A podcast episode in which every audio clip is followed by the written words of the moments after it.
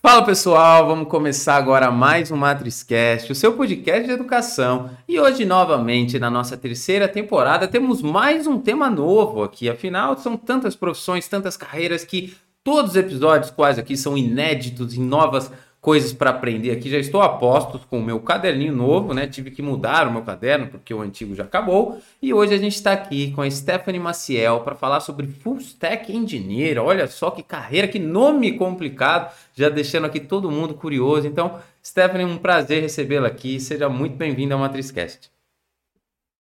Obrigada. Boa tarde a todos.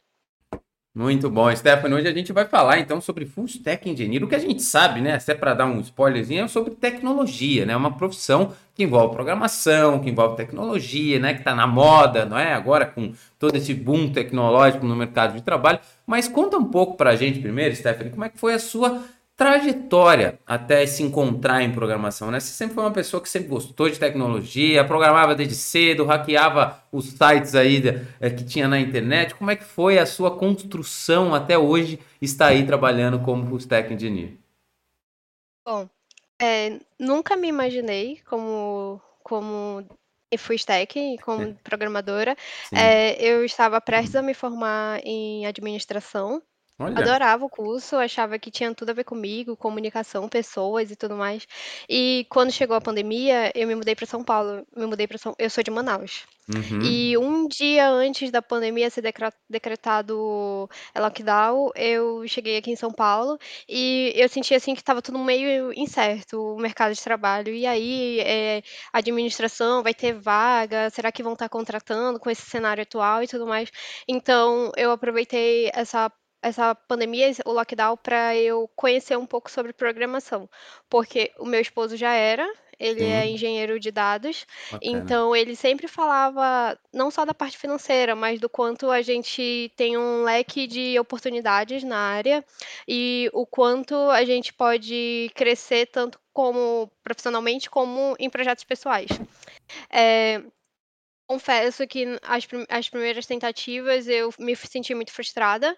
Eu acredito que era como se meu cérebro tivesse muito pequeno para tanta informação, então parecia que não entrava. E foi indo, foi indo. Eu entrei em um curso onde era aqueles cursos de, de tipo jornada de trabalho, oito horas por dia e tudo mais. E tinha que conciliar com uhum. sendo mãe e cuidando da casa, o filho na pandemia. Então era tudo muito estressante. Mas depois de oito meses, que nesses oito meses eu me envolvi bastante em programação e em hackathons. Uhum. É, eu ganhei uns, outros eu fiquei não ganhei, outro, um eu fiquei em oitavo lugar. E, e aí eu tive a primeira oportunidade, que foi um estágio, através da plataforma DIL, plataforma de cursos, que antigamente era gratuita, né? Sim. E aí a empresa era a Vanad, que é. Ela é praticamente. Ela é praticamente filial da Microsoft. Então, eu entrei lá nesse, nesse projeto, só que eu entrei meio que para sustentação acontecia um bug e aí a gente resolvia, mas eu me sentia um pouco assim, caramba, tudo que eu aprendi eu não tô colocando em prática, eu não tô criando nada do zero. E isso começou a ficar me frustrando no ambiente de trabalho. Poxa, ajeitar um botão, ajeitar um campo, mas eu não tô criando, eu não sei como é que é o padrão do zero, não sei. Aí eu comecei a focar em tirar certificações, porque as certificações ela dá um peso, né, no Sim. mercado. Então eu planejei assim, em dois meses eu quero ter quatro certificações, eu quero tirar duas por semana, ou não, é uma em cada duas semanas. E aí foi quando surgiu uma proposta para entrar no Banco Itaú. Para uma conversa eu, no LinkedIn, ah, você deseja conversar e tal, acho que seu perfil tem tudo a ver.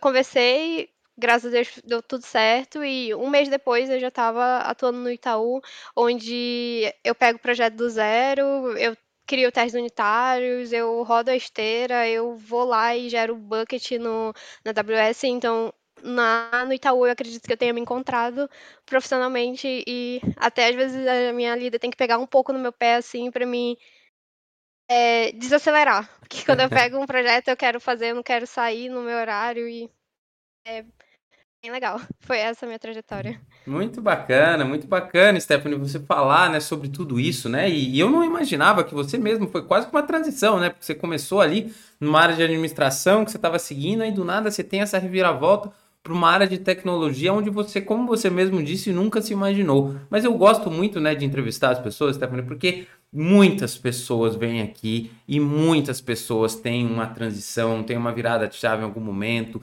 porque isso tira muito peso, né, que eu, eu tinha quando jovem de saber o que eu queria ser né? De nossa, mas e aí, eu vou ser o que da minha vida? Qual vai ser minha profissão? E na verdade a gente não sabe e a gente se descobre, na verdade, isso todos os dias, né? A gente não sabe nem se daqui 10 anos a gente vai estar fazendo a mesma coisa, né? Porque vai surgindo outras oportunidades que pode ser que a gente se molde novamente. Então essa capacidade da gente aprender, como você mostra aqui, né? Você falou uma coisa muito bacana, né? Você você não só estudou, né, para ter as suas certificações, mas você falou um ponto muito interessante que você planejou isso né? Que é uma coisa muito importante para as pessoas. As pessoas, bom, tá bom, eu quero tirar uma certificação, quero fazer uma pós, quero me formar em aquilo, fazer um curso, sei lá, mas planeja.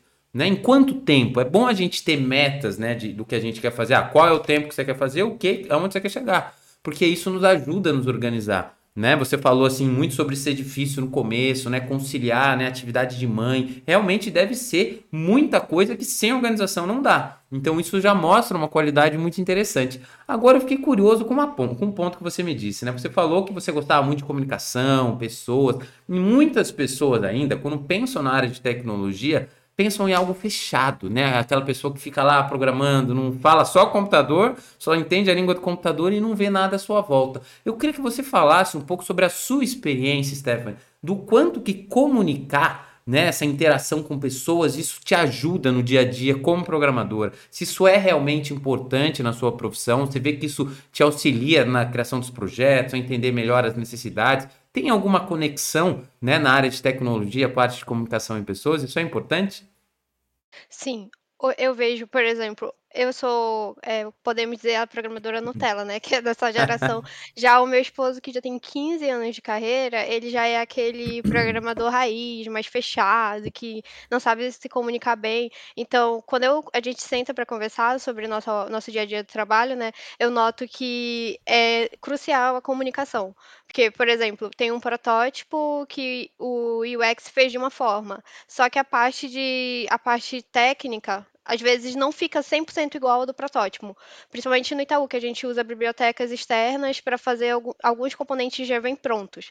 Então, é, eu, eu chego lá, Oi, fulano, tem como a gente mexer nisso? Porque isso aqui eu tenho que explicar que não usa uma forma técnica. Sim. Já com o meu esposo, quando ele tem que conversar com as pessoas de negócio, ele fala assim: parece que as pessoas não me entendem, parece que elas não entendem. Aí eu falo para ele: eu acredito que tudo seja um modo como você está falando. Só que é, eu vejo que a comunicação nem sempre é um mar de rosas, porque eu já me meti em vários conflitos onde o que eu como eu achava que eu estava falando era pacífico, mas a pessoa que ouviu, ela não percebeu que era que ela não entendeu dessa forma. Ela meio que entendeu como se eu estivesse impondo algo para ela e que tinha que ser daquela forma.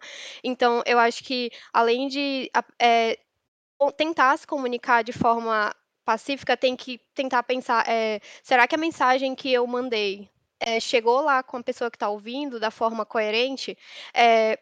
tive conflitos de comunicação, dois, o primeiro, para mim, assim, foi tipo um baque, porque eu não acredito, eu não, eu imaginava que eu me comunicava muito bem, só que não, o que que foi? É, o curso que eu fazia é, começou de Manaus. Eu usei uma, um termo mesmo assim, é, falando das meninas do sul. Mas eu não, não quis ofendê-las, mas eu usei assim, nossa, eu achava que vocês eram tudo burguesas.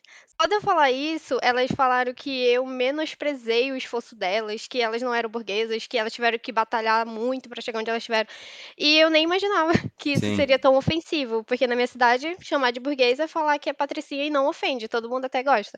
Então, é, eu conversei com. Meio que era uma mentora, né? Que quando a gente tinha esse conflito, a gente sentava para conversar com ela. E ela me falou muito sobre a gente sempre olhar para o público que a gente está falando quando a gente tiver em um curso. Tipo, tá, será que o que eu vou falar para esse público, ele, ele pode se sentir ofendido pela classe social, etnia, etc. E, então, eu aprendi sempre a olhar desse ponto. E hoje em dia, eu acredito que essa parte eu já consigo não pá, chegar e falar, assim. Eu, eu vejo que a comunicação nunca vai ser 100% fluida e que a gente sempre vai ter pontos a melhorar. E o que é importante é tentar melhorar e saber reconhecer quando erra. Por mais que, por exemplo, para mim, esse esse esse inconveniente não foi grave, mas para elas foram. Sim. Então eu cheguei com elas e pedi desculpa, eu disse que não tinha a intenção de ofendê-las e tudo se resolveu, mas mas é isso, eu acredito que hoje em dia saber se comunicar e principalmente saber com quem você está falando, conhecer seu público é bastante importante na área. Muito bom. Realmente saber o público, né? Você falou uma coisa muito importante, é o público, com quem que você está falando, né? Porque a gente precisa moldar a nossa oratória, a nossa forma de se comunicar, dependendo do que a gente está falando, né? Eu entrevistei diversos professores aqui que sempre falaram isso. Ah, você vai dar uma aula para uma criança de um jeito, jovem é de outro jeito, às vezes pessoa que você vai pegar supletivo, né? Que é outra cabeça, o de único noturno, são totalmente diferentes. Então, assim, a gente precisa adaptar e entender o outro, né? Porque justamente como você falou, às vezes são termos, né? Que para uma cultura diferente, uma região diferente, para um país diferente, sei lá o que seja, podem ser ofensivos. E a gente tem que estudar um pouco antes de falar, né? A nossa fala, ela tem poder, né? E ela hoje mais importante ainda, né? Porque todo mundo tem esse poder da fala, né? Com a internet, Sim com os canais de comunicação. Mas é muito bom entender que você gosta desse lado de, de se comunicar, né, Stephanie? Porque eu acho que hoje em dia tá tudo tão conectado, né? Que como que você não vai conseguir falar? Você se limita demais, né? Você precisa é. ter esse leque aí para você conseguir crescer também. Agora, você falando, vamos entrar um pouco sobre a carreira né, e a parte de tecnologia, na parte de automatização de tarefas. Né? Inclusive, eu estava, quando eu estava te esperando, eu, eu, eu, li um pouco sobre os seus artigos, eu vi que tinha um lá que você fez um gerador de apostas, né? E assim, eu fiquei na minha cabeça e falei, olha só que bacana. Daí eu comecei a pensar e comecei a conectar para essa pergunta que eu vou te fazer. A, a tecnologia, né, para muitas pessoas que talvez não sejam de tecnologia, para que elas entendam um pouco, é uma forma de você trazer um processador, uma máquina para realizar tarefas para você de uma forma mais automática, ela resolve problemas para você que talvez nós como humanos né, perderíamos mais tempo. Como que você vê essa conexão de tecnologia para automatização de tarefas no seu dia a dia? Você acha que isso é importante na área na carreira de tecnologia? Como é que ele funciona? Eu acho super importante as automatizações de tarefas, principalmente para públicos específicos. Por exemplo, é, eu, eu tenho muitos amigos que têm alguma limitação, seja é, ouvir ou ver, e eu, eu vejo que a tecnologia para o público deles é o que mais ajuda é, eles têm uma limitação, mas com a tecnologia eles conseguem se virar de certa forma. Então, eu sou super a favor de, de automatizar, tanto que até quando eu estava fazendo um, uma limpeza no meu LinkedIn de pessoas que a gente não tem muita conexão, é, eu criei um automatizadorzinho ali que ele ficava vendo aí, tipo, pessoas de administração que já não tinha muito a ver com a minha área, com o que eu postava, nem entendia o que eu postava. Eu peguei e coloquei lá e o, o Python ficava lendo a administração, ele excluía da minha rede. Então, uma tarefa que eu levaria dias, levou horas. Então, eu realmente acho bastante importante automatizar hoje em dia. É, sem dúvida. Gostei desse aí, que é, já dá um follow lá, geral, próprio, se for falar, você fala que foi o programa, né? Não tem problema nenhum, né, que ele saiu. Mas falando sobre nessa parte, né, de automatizar tarefas, e aí você me remeteu a alguma coisa que é muito bacana, que é a forma de pensar. Né? Toda vez que você vai programar, e a gente vê muitas pessoas explicando sobre isso, ela fala que é muito da receita de bolo, que é passo a passo, que você tem que pôr detalhe por detalhe, que o óbvio precisa ser dito. Né? Eu sempre lembro de um amigo meu que ele falou uma vez comigo, ele, ele até tem um episódio aqui, né, que a gente falou, ele ele tinha ensinado a esposa dele a programar, e aí era um farol que ela programou. Aí quando ela foi mostrar o farol funcionando para ele, acendeu o vermelho, depois. Não, acendeu verde, depois acendeu amarelo, depois acendeu vermelho. Só que quando acendeu vermelho, tava todos ligados. Ela falou: Ah, não entendi, mas é óbvio que tem que desligar. Ele falou: Bom, mas você falou esse computador? Você não falou, então ele não vai adivinhar. Então, o que, que eu quero chegar nesse ponto, né? A gente falou sobre comunicação, que comunicação é importante na área de tecnologia. A gente falou sobre automatização de tarefas, que também é importante na área de tecnologia. Agora eu quero te dizer sobre o pensamento passo a passo, essa forma de pensar do que ah, eu tenho uma tarefa para fazer, quais são os passos, né? Dividir em blocos. Essa forma de raciocínio, isso é fundamental quando você está programando alguma coisa, você vai fazer um código do zero, você tem um objetivo para fazer. Essa forma de passo a passo, é fundamental para que você construa seus códigos, Stephanie. Como é que você vê isso? Sim. Sim, geralmente é, no, no, dia a dia, né, a gente pega uma task que tem lá especificações da regra de negócio. Então eu pego essa regra de negócio, coloco no bloco de notas e eu vou quebrando uma por uma das especificações e falando o que eu devo fazer. Então, quando eu chego na parte do código, Claro que não vai dar perfeito, eu encontro alguma, alguns problemas no meio do caminho, mas eu já consigo ter o caminho das pedras do que eu preciso fazer. Tem um exemplo que eu estava desenvolvendo um. Sabe aquelas carinhas que você dá feedbacks em sei, sites? Sei. É, eu estava desenvolvendo um feedback desses e eu, eu desenvolvi eles com um switch case. Só que eu não coloquei um break em cada notinha, em cada. Quando ele estava percorrendo, eu não coloquei um break. Então ele, em qualquer que eu clicava, ele passava direto e ele ia pra última. E aí eu ficava tipo, meu Deus, por quê? Eu fiz certo, eu não sei. E aí eu, eu peguei, falei pro meu esposo, amor, eu fiz um, play, um break e ficou assim. Ele, não, eu fiz um switch case e ficou assim. Ele falou assim: você já experimentou colocar um break em cada ponto? Aí eu coloquei e era isso. Então, eu acredito que planejar antes é reduz um retrabalho mais na frente, com certeza. Muito bom, né? Realmente, às vezes quando a gente programa e, e achar os erros, porque sempre tem, né, Stephanie? Eu nunca vi um software que já nasce pronto e que você não tem que revisar várias vezes. Uma vez eu estava ensinando, eu tenho um programa estudantil também, né, de ensinar crianças a fazer jogos, né, que é inclusive dessa caneca aqui, o Matrix Kids, né? Ele tá um pouco, né, ele já se encerrou o ciclo, mas ele ainda existe. E aí tem um aluno, uma vez eu falei para ele, falei, cara, se aconteceu assim, se está acontecendo errado, é porque tem alguma coisa que você não contou para o computador.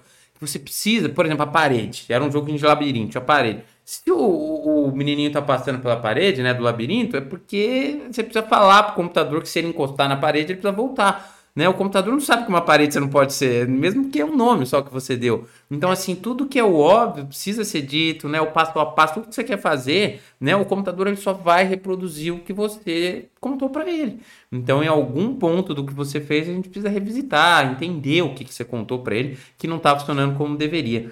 Agora, quando a gente vai falar, então, né, vamos um pouco mais específico na, na parte de full stack, né, Stefani? Porque nunca entrevistei alguém com esse tema, que, que é o tema desse nosso episódio, full stack.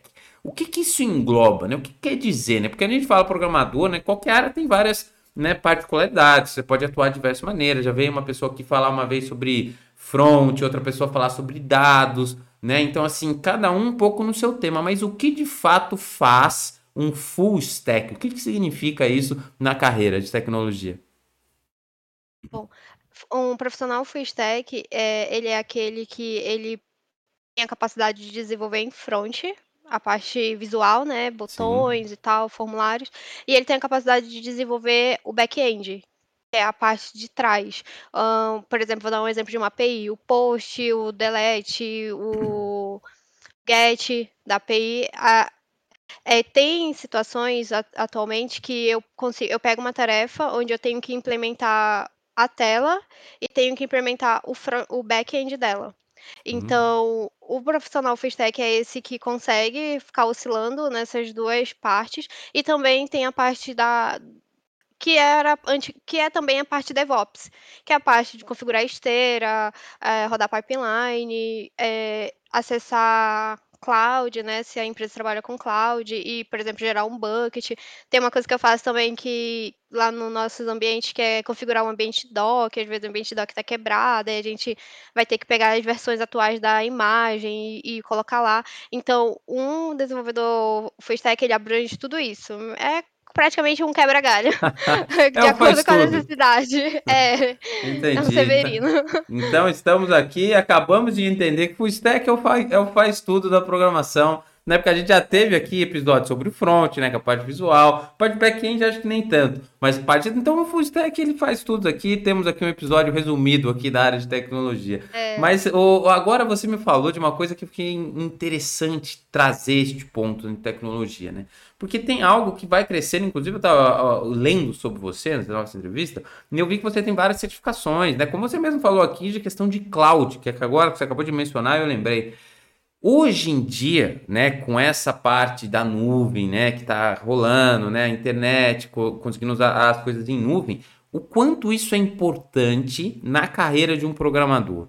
Né? Um cara que sabe programar muito bem, mas tudo local, na máquina dele, ok. Mas o quanto é importante ele estudar sobre utilizar um servidor lá da AWS, da Microsoft, entender como que é uma programação na nuvem. Isso realmente é muito diferente, tem umas diferenças de quem está acostumado talvez só trabalhar localmente. É importante para quem talvez queira uma transição, mesmo numa área de tecnologia, já é importante se certificar nessas partes de cloud. Como é que você vê isso? Bom, é, geralmente estou fazendo bastante curso na área de cloud, né? Por causa que eu acho muito legal os, os, os que a gente conquista. Sim. E sempre eu vejo falar que hoje em dia é muito importante qualquer profissional da área, mesmo que não seja um desenvolvedor, é, conheça um pouco sobre os produtos de cloud. É, o, que, o que eu posso dizer sobre cloud é que eu acho muito legal, por exemplo, tá no local o meu projeto, eu subo ele e aí eu aperto um botão, digamos, um botãozinho, ele carrega e ele o que eu fiz no meu local, qualquer pessoa consegue acessar a qualquer momento, em qualquer parte do mundo, que é a o nome, a escalabilidade. Não, sim. a é, escalabilidade. escalabilidade, sim. Então, é o que eu, eu acho que é crucial, sim, para quem está entrando na carreira hoje. Tem várias, vários cursos, não sei se eu posso citar aqui, mas tem vários pode, cursos pode. gratuitos. Tem a Escolinha de Nuvem, que é a Escolinha de Nuvem, e o Campo da Nuvem. São duas, são duas instituições, são ONGs, que uhum. dão aulas e até quem se destaca mais nesses cursos ganha um voucher gratuito para tirar as certificações. Então, eu vejo que a Amazon, a Microsoft está investindo pesado mesmo nessa, nessa computação em nuvem atualmente. Muito bom. É, eu vou deixar, inclusive, já anotei aqui, vou, vou me lembrar para deixar esses links, né, de, de para as pessoas talvez entrarem lá, estudarem, né, escolinha da nuvem e campo da nuvem, isso é muito bacana, né, trazer e ter essas oportunidades. Eu vejo da mesma forma, Stephanie, eu vejo que tem muito investimento, né, das big techs em relação à cloud e ela te dá justamente o que você está falando. A diferença é essa né? Você está rodando um programa agora num servidor lá X em algum lugar do mundo e todo mundo pode ter acesso ao que você está fazendo. Você ganha essa escalabilidade, né? Eu inclusive fiz um programinha para ver uma API da na, eu, como eu trabalho com corrida, né? Aí é de, de dados da Fórmula 1. A Fórmula 1 disponibiliza numa API os dados de telemetria dos carros. Então eu fiz um programa, peguei esses dados, fiz lá um front-end end com Python mesmo, no Streamlit e, e Plotly, e, e eu fiz um, tipo, um, uma visualização de dados da Fórmula 1. Coloquei na nuvem. Né? Então, assim, qualquer um que entra nesse link, ele vai estar tá lá e vai acessar. Pago eu, pago pouquíssimo ali para deixar um, um site desse rodando. E aí eu consigo que todo mundo veja. Né? É uma coisa bacana. Antes eu só tinha local né? Podia talvez compartilhar no GitHub, a pessoa clonasse e rodava, mas ia exigir da pessoa um, um certo conhecimento, né? Para conseguir clonar o repositório e fazer ele rodar. Ali não, é um site, a pessoa clica, consegue ver e tudo mais. Agora, o que, que eu queria te perguntar ainda na parte de full stack? As linguagens de programação, né? A gente escuta, mas é bom a gente sempre repetir que tem várias linguagens por aí, né? Tem Python, tem Java, tem um monte aí, eu não sei quais tantas mais, mas como é isso na área de full stack? Né? Qual é a linguagem que você mais usa? Você acha importante aprender várias ou você pode talvez focar em uma e depois você vai descobrindo um pouco outras? Elas são muito diferentes. Como é que você fala para o público aprender uma linguagem de programação? Se tem muitas diferenças entre elas e qual que você mais usa no momento? Olha, sempre quando eu tenho bastante é, principalmente meninas que vêm comigo pedir algum tipo de conselho para entrar na área, eu sempre recomendo entrar, é, começar pelo front. Porque eu comecei pelo front e pra mim, assim, aquela parte visual de você ver a tela, você colocar uma imagem, ver a imagem refletindo, o botão, você clicando. Eu, eu acho que ele é mais claro para quem está iniciando na área, então automaticamente se torna, teoricamente falando, mais fácil, né? Uhum. Mas eu não recomendo você querer começar na área e querer agarrar o mundo pegar JavaScript, pegar Java, pegar Angular, pegar isso. Não. Eu recomendo você ter pelo menos, é, por exemplo, pegar JavaScript, chegar até assim, quando você tiver praticamente assim, tipo, no nível, digamos, de, intermediário, nível médio, uhum. aí você pode pegar e, e, tentar, tipo, ah, vou implementar com o Angular com, vamos ver, ah, C Sharp ou com Java. Aí você pula para uma outra coisa. Hoje eu trabalho com Angular na parte de front-end, eu eu adoro, eu gosto muito porque você roda um comando e você já gera um componente com HTML, CSS e JavaScript, né. Eh, você consegue você coloca o seu padrão de pastas bem bonitinho, a service para lá, o módulo para cá, fica eu eu, assim, na minha visão, fica muito bem organizado. E na parte do back-end eu trabalho com Java. O Java eu eu às vezes acho ele, assim, um muito detalhista, mas ele é bonzinho, assim, ainda mais para, eh, sistemas de banco, né, ele é mais seguro. Eu Uhum. recomendo sempre começar com front, mas o meu esposo recomenda sempre começar por Python. Sempre gente ele acha que começar por Python é mais fácil, porque Python não é tipado, não sei o quê. Enfim, eu acho que o front ele é mais tranquilinho, você pega um HTMLzinho, você vê o o texto aparecendo no navegador, aí depois você coloca uns estilos e depois você coloca umas funcionalidades. Eu acredito que seja melhor o melhor caminho, atualmente. muito bom, muito legal, né, essas diferenças que existe, a parte do front, mas eu concordo com você, porque você quando você começa, é é difícil às vezes a pessoa ter essa disciplina, né, ter essa motivação, e se a pessoa não vê que ela que ela tá aprendendo, se ela não vê o resultado na hora, hoje em dia, ela ela desanima muitas vezes, né, vai programando, programando, difícil, vai ter bloqueio, mas, pô, ela vai fazer um front, ela, pô, já conseguiu criar um sitezinho ali em em um tempinho mais curto, faz um botão, consegue cara, isso vai estimulando, né, isso ajuda muito, né. É óbvio que depende da pessoa e e é necessário que todos tenham uma certa disciplina para aprender, mas isso realmente ajuda. E o Python, né, que é a minha favorita, mas, assim, eu gosto muito dele porque ele é fácil de entender, né, eh, ele é muito muito parecido e muitas vezes com a forma de falar que a gente tem, né, com a nossa própria língua, né, então, assim, eu gosto muito dele por causa disso também. Já tentei aprender outras outras línguas e eu eu concordo com o que você disse, eu acho que, assim, eu cometi esse erro, eu queria aprender React Native, eu queria fazer um aplicativo, eu queria aprender a linguagem para fazer o aplicativo, eu queria eu falei: "Cara, eu preciso parar, eu preciso focar em uma coisa só um tempo, para justamente a gente conseguir algo, né, ter um caminho definido e depois você pode aprender uma coisa ou outra, porque senão você vai querer abraçar o mundo e, de fato, você não vai entender nada direito", É. né. Eu Então digo ass isso por experiência própria, porque quando eu eu vi no início, né, ah, vaga de estágio, porque na pandemia estava assim de vaga, né, Sim, tipo, muita sim. vaga. Vaga de estágio que precisa saber C Sharp, eu corria fazer um curso de C Sharp, só que era aqueles curso bem basiquinho, sabe, que às vezes até o projeto já vinha pronto, a gente só fazia algumas coisinhas, aí: "Ah, você vamos a vaga exige isso", eu ia e fazia. Aí uma vez eu fui para uma entrevista, era até na consultoria Everest, e aí a moça da entrevista me disse: "Você deveria parar e e olhar para o que você quer, o que você gostou mais e você focar naquilo". E Sim. aí foi quando logo eu tive contato com o Angular e eu achei o Angular um amorzinho, então hoje em dia me assim, o que eu sei mais, que eu tô mais especializada hoje é Angular, porque é o que eu mais gosto, e Java, porque eu preciso do Java para trabalhar com ele também no dia a dia. Muito bom. É, eu eu também, eu aprendi errando, assim, né, entre aspas, mas o bacana de trazer as pessoas para falar e compartilhar da experiência é justamente para quem está escutando pegar essas dicas, entender um pouco e encurtar os caminhos, né, encurtar o aprendizado, não é mais fácil aprender escutando, né, as experiências dos outros. Agora, Stephanie, quando a gente fala justamente do que você falou agora de carreira, de oportunidade, de entrevista, né, porque eu acho que a gente passou bem sobre a sua trajetória, entendeu bem sobre a parte de full stack, né, sobre as habilidades, que é aquilo que faz desde a parte de acessar as informações, buscar todos aqueles dados, criar um uma visualização, um produto completo, né, como a gente pode dizer. Eh, como que foi agora que você disse para quem talvez esteja buscando as suas oportunidades,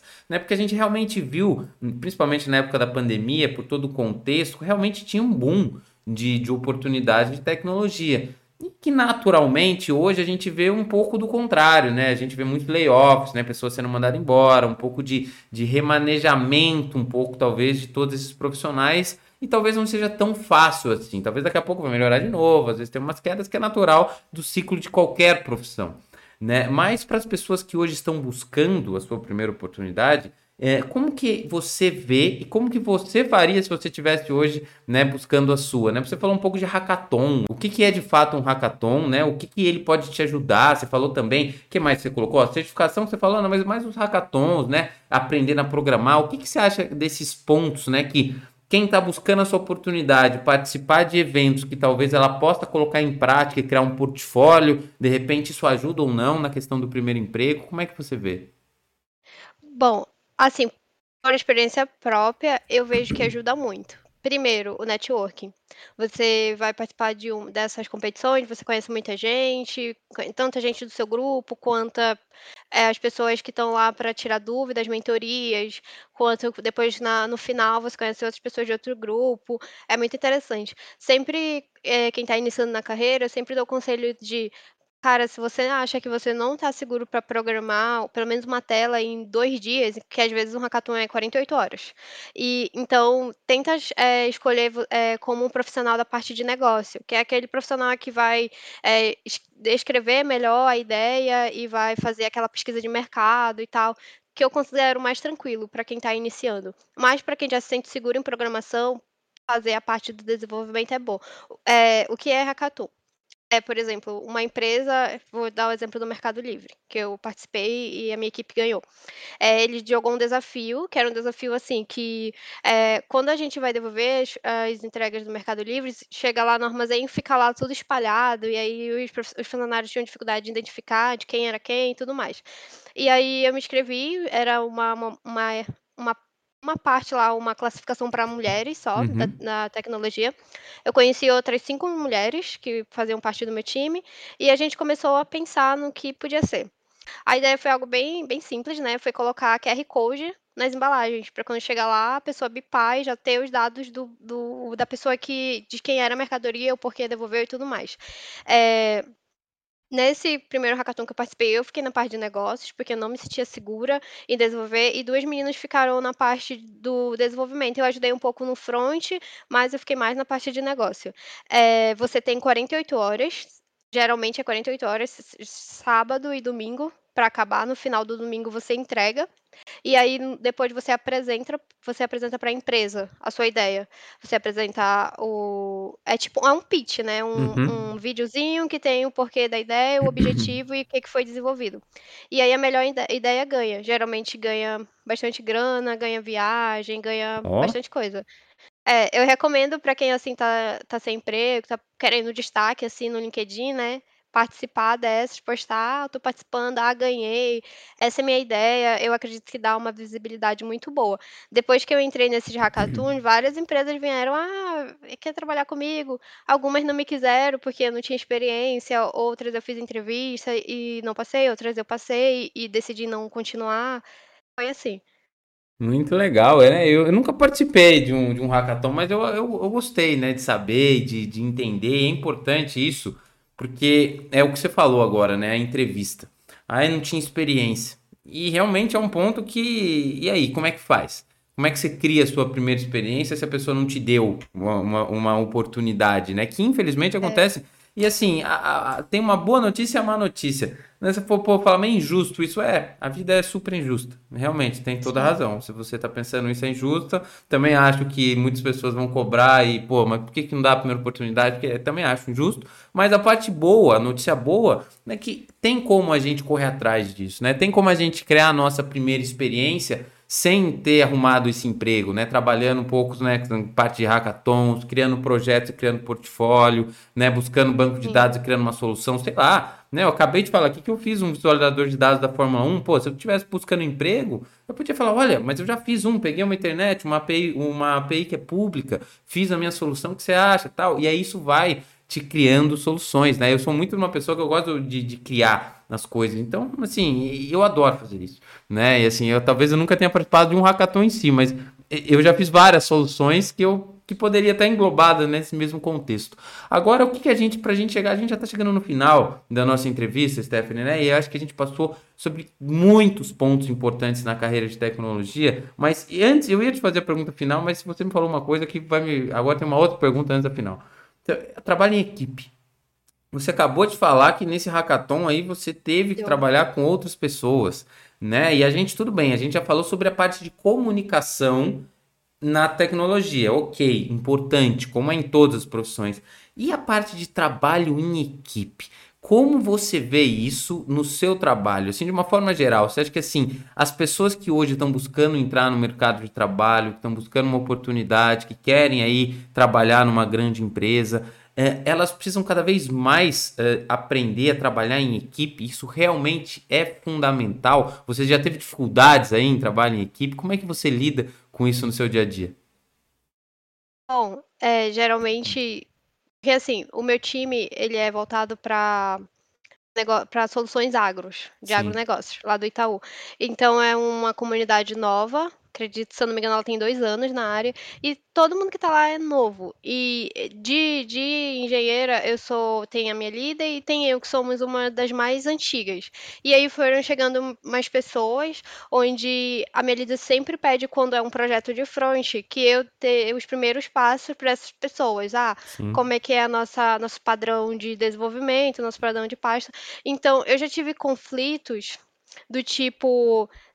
É, pessoa esperar que eu mostre para ela como faz, mas que eu mostre para ela explicando minuciosamente a lógica do negócio. Só que, assim, é, eu ainda tenho. Vou fazer três anos na área, então eu não conseguiria passar de forma 100% clara para essa pessoa. E aí a gente teve esse conflito aí de, ah, eu queria que você me mostrasse, do, tipo, ponto a ponto de como você faz. E, e, eu disse, mas eu não tenho como fazer isso. O que a gente pode fazer é eu te recomendar um curso e a gente debater sobre esse curso juntas e o que você aprendeu no curso a gente desenvolver aqui juntas e conseguir fazer a entrega.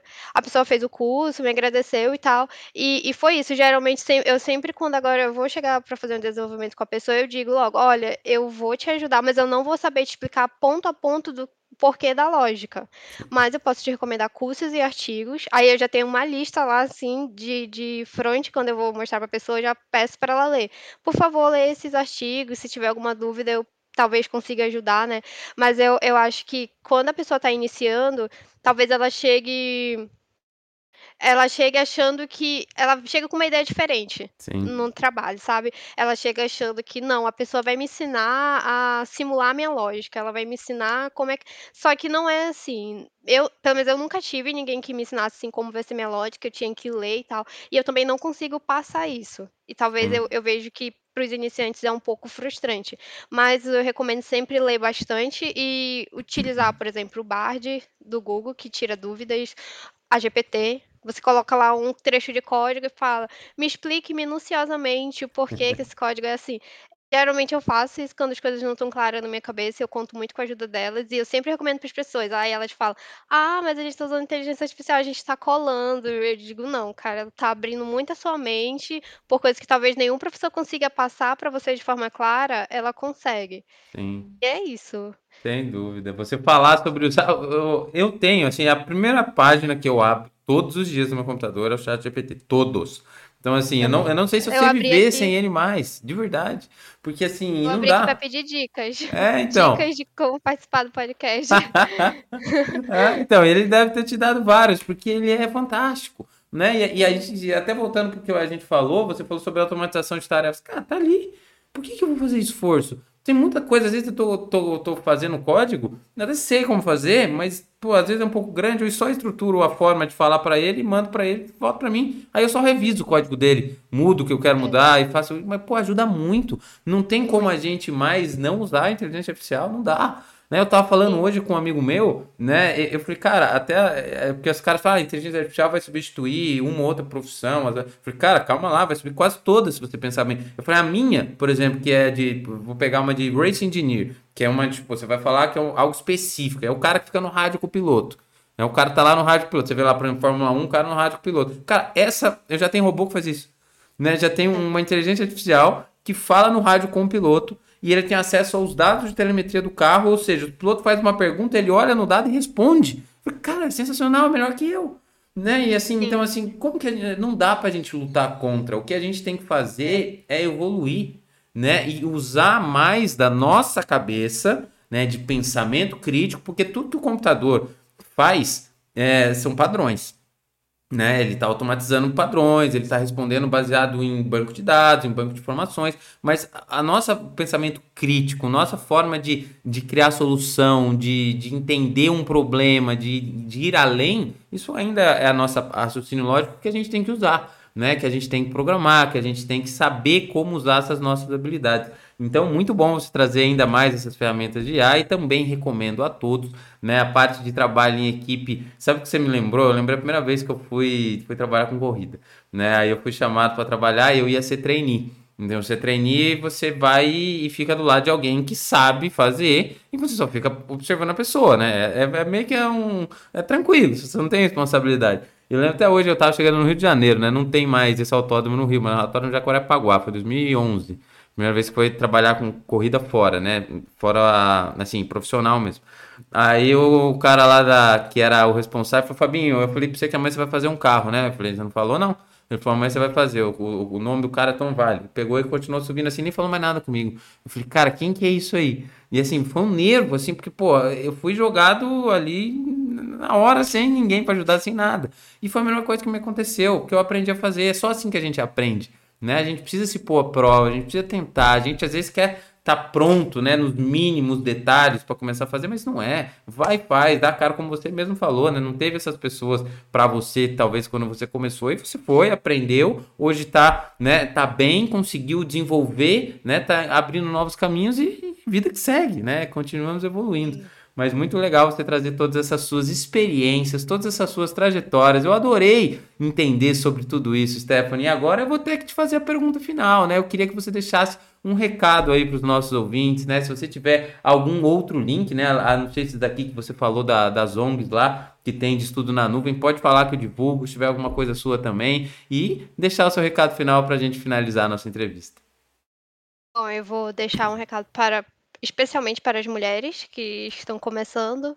É, recomendo muito plataformas como Laboratória. Laboratória é um curso de seis meses que você paga um determinado valor depois que você está contratado em uma empresa que ela te encaminha, ela te treina na entrevista e tudo. Uhum. Itaú, Bradesco, várias empresas excelentes tão, são parceiras. Uhum. É, o Reprograma. O Reprograma é um, é um programa gratuito que as mulheres é, trans, cis, elas podem participar também de seis meses. No final, elas entregam um projeto e elas são encaminhadas, sim, para vagas de trabalho desses dois projetos, que eu acho incríveis. Se eu não tivesse entrado pela DIL, eu tinha entrado por esses.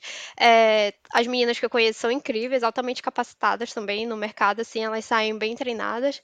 E eu deixo uma dica para quem está começando. Eu sei que no início parece que assim, parece que não tá fazendo sentido na sua cabeça, mas mais pra frente você vai ver, nossa, aquilo eu aprendi mesmo, porque a nossa mente meio que ela, ela nos sabota. A gente está aprendendo uma coisa nova, a nossa mente fica dizendo, não, você não aprendeu, você não entendeu.